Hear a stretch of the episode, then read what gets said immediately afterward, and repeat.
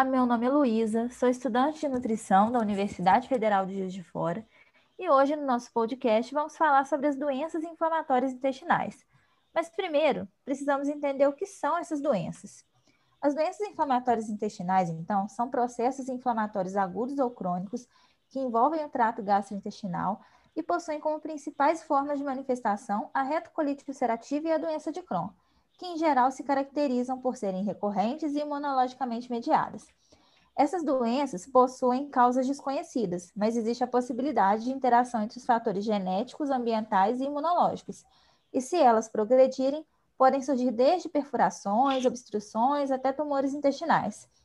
Os sintomas mais frequentes são os desconfortos físicos, como diarreia crônica, náuseas, dor abdominal e sangramento retal. Agora, para aprofundar mais nesse assunto, eu convidei duas amigas, também estudantes de nutrição da Universidade Federal de Juiz de Fora, a Antonilene e a Letícia, que vão esclarecer algumas dúvidas. Então, meninas, como essas doenças influenciam na ingestão alimentar dos pacientes? Olá, meu nome é Letícia e essas doenças inflamatórias intestinais, elas vão influenciar, sim, na ingestão alimentar desses pacientes. Por quê? Geralmente esses pacientes, eles possuem dor abdominal, diarreia, um desconforto, e isso pode gerar uma redução da ingestão alimentar e uma maior seletividade de alguns alimentos. E com isso, vai haver sim, na maioria dos casos, né, uma desnutrição proteico-calórica nesses pacientes devido a essa baixa ingestão alimentar. Então, é importante ajustar a dieta do paciente durante todo o tratamento medicamentoso, visando uma melhor, um melhor prognóstico desse paciente, né? uma melhoria desses sintomas e uma maior qualidade de vida, visto que essa doença, do... essas doenças né, inflamatórias intestinais, são doenças que não têm cura, então tem que ter o tratamento medicamentoso e a alimentação é também muito importante. Algumas recomendações são muito importantes para esses pacientes. É, por exemplo, hidratar-se adequadamente, evitar cafeína, evitar o álcool e, se for o caso, suplementar algum nutriente. Também é importante limitar o excesso de gordura, é, reduzir também laticínios se o paciente for intolerante à lactose. Isso tudo tem que ter um acompanhamento nutricional. E essas doenças podem trazer alguma deficiência de nutrientes? Sim, podem sim. É, mais da metade dos pacientes que possuem essas doenças, eles vão ter algum prejuízo com deficiência de micronutrientes.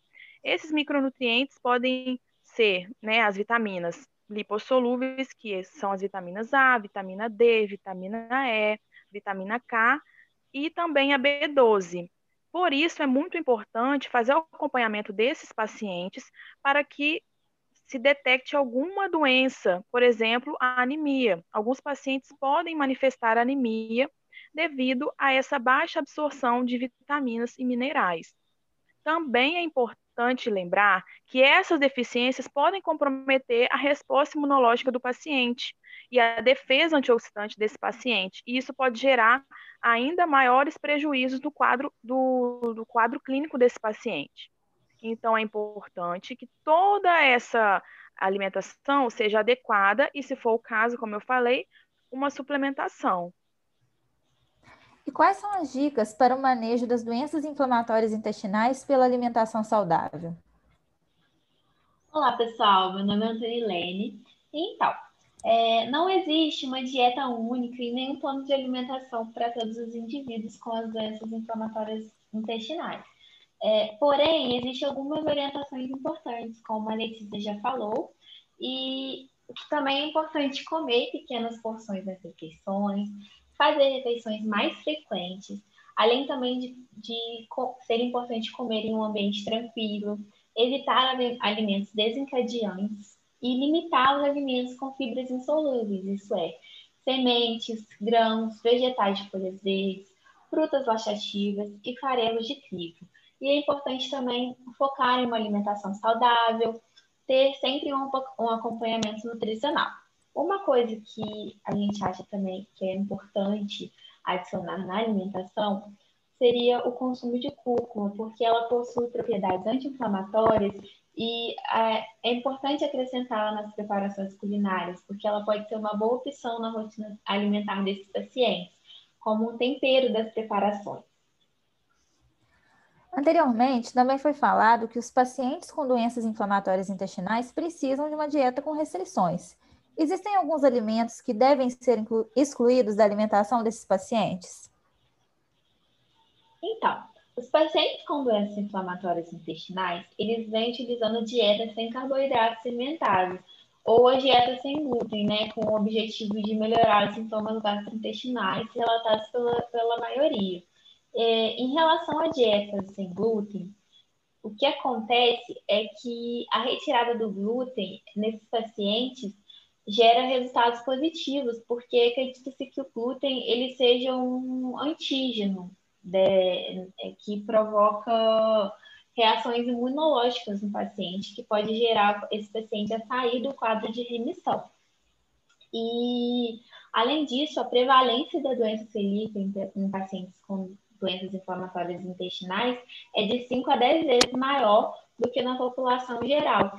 Então, é um protocolo que vem sendo utilizado, a retirada do glúten, e gera bons resultados na melhora dos sintomas de diarreia, dor, distensão abdominal, náuseas e fadigas. É, outro protocolo alimentar muito utilizado também para esses pacientes é o protocolo FoodMap.